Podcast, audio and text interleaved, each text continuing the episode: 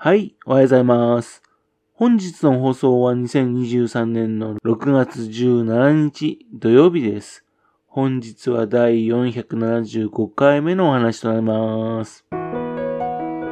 のチャンネルは福島県郡山市在住の特撮アニメ漫画大好き親父のぴょん吉が響きになったことをだらだらと話をしていくという番組です。そんな親父の一言を気になりまして、もしもあなたの心に何かが残ってしまったらごめんなさい。悪気はなかったんです。不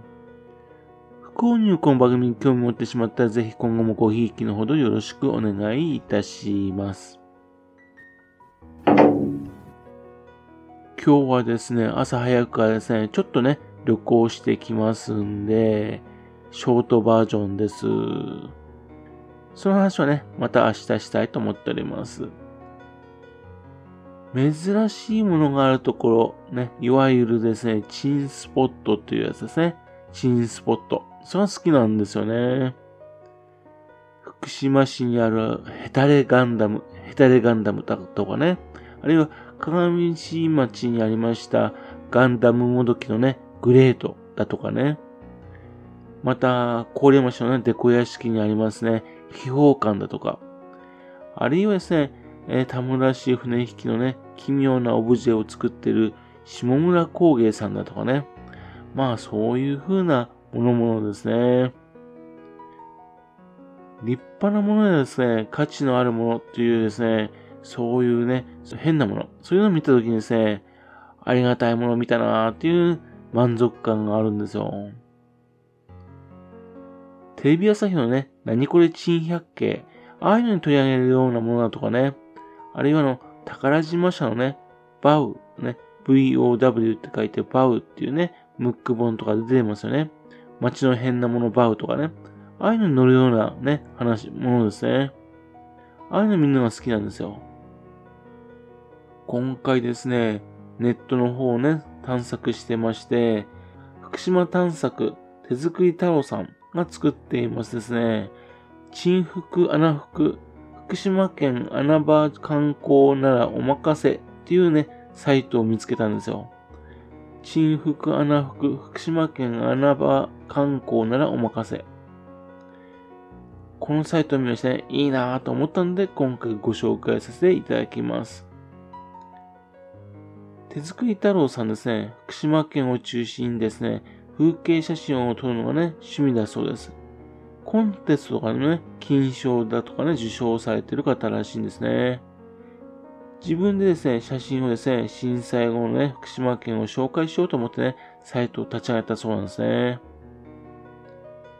県内のね、あまり知られていないですね、珍スポット、穴場スポット、ね、グルメ、ね、そういったものをね、長年にわたりですね、集めているサイトなんですよ。写真が趣味ってことでね、写真が多くてですね、そして多くはですね、あのカメラとかね、その型番とかも書いてあります。また、あとですね、観光案内風にですね、ちゃんとですね、掲載がするにあたり、当たりましてね、許可をね、得たりとかね、またあと、インタビューをしてね、えー、いるところも偉いですね。いや、そういう風なサイトが見つけたんで、今回は嬉しくてね、紹介したいと思っております。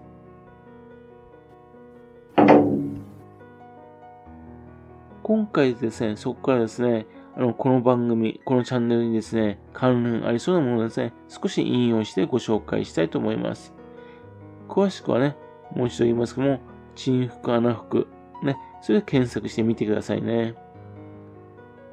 しかし、こういうね、スポットっていうのはですね、すでにね、聞いてしまっていたりするもありますんで、ですんで、実際に行くときにはね、注意してくださいね。さっきヘタレガンダムと今はなきグレートという話をしましたよね。白河市にはですね、ウェルカムガンダム、ウェルカムガンダムっていうのがあるそうです。知らなかったです。白河市にあるとある工場のね、敷地内にですね、ステンレス製のね、170センチぐらいのガンダムがあるっていうんですよ。その、のガンダムにですね、複数の写真でね、紹介されてるんですね。どうしてね、これがここにあるのかっていうね、経緯とかをそういうのを調べてね、書いてるんですね。そしてですね、すべてのあのスポットですかね、観光地のようにですね、駐車場だとかね、近くのトイレとか、そういったのも書いてあるんで親切なんですね。そしてさらに、おすすめ度だとかね、穴場度、さあ強さなどがね、星の数でね、表してられますんで、っていうんで、比較してみるのもいいですね。いや、本当にですね、このサイト面白いですね。またですね、あのー、北方市にはですね、一番星ガンダムっていうのがあったみたいです。3.5メートルね、巨大な立派なガンダム、それがあったみたいなんですね。これはですね、お祭りのね、おみこし用に作ったものらしいんでね、2020年に解体予定というふうに書いてありました。もったいないですね。本当にもう解体されちゃったんでしょうかね。見てみたかったですね。という感じでね、もうすでにね、なくなってしまったもの、そういったものをね、載っているのも、まあこれも資料的な価値があると思うんですよね。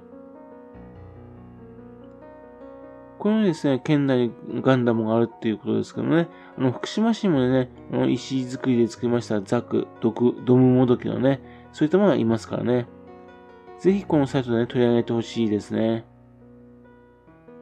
なんかですね、こういう情報ですね、共有できるサイト、そういったものないでしょうかね。掲示板とかね、そういうのがあったら嬉しいなと思うんですけどね。例えば県内でもね、あの、きっかけデパートさんとかね、こういうのが好きそうな気がするんですね。結構ですね、こういう県内にね、そういうの興味ある人多そうなんで、そういう人のね、あの、連絡取れると、連絡、情報交換できると、そういうところができるといいなというふうに思っています。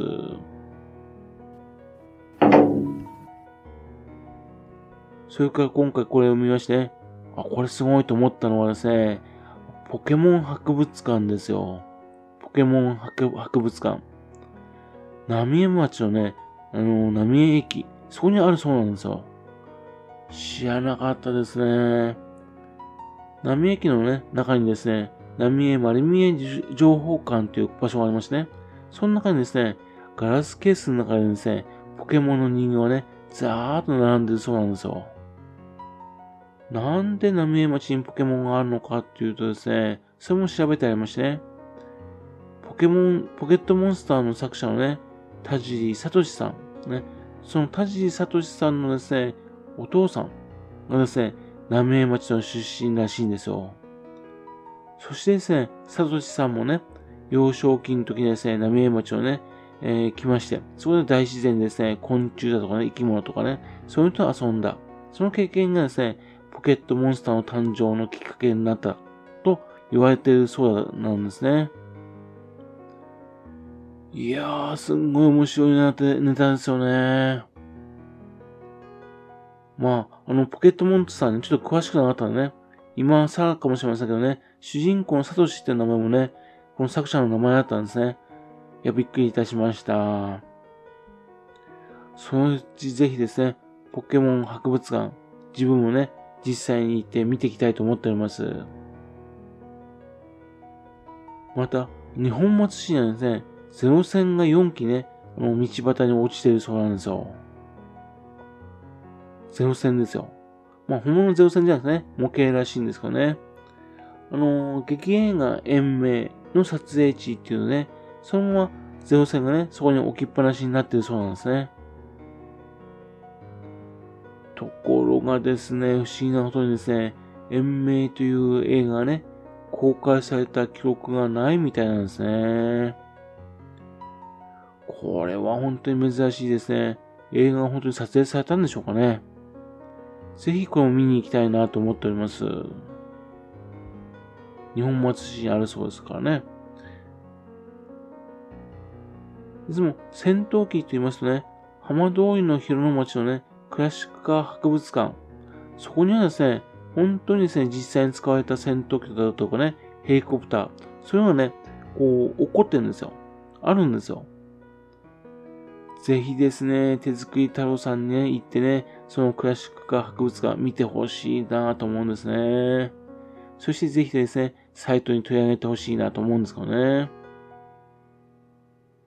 その他にもですね、たくさんの面白い情報がですね、この鎮服穴服に載ってるんですよね。こういうのに興味ある人ね、ある方はですね、ぜひね、見てほしいなと思っております。またですね、県内のね、こういう鎮スポット、ね、穴場スポット紹介しているサイトですね、まだ他にもあるかもしれませんね。そういったサイトもね、これから探していきたいなというふうに思っております。はい。それではまた次回よろしければぴょん吉のお宝話をお付き合いくださいね。本日もお聴きくださいまして誠にありがとうございました。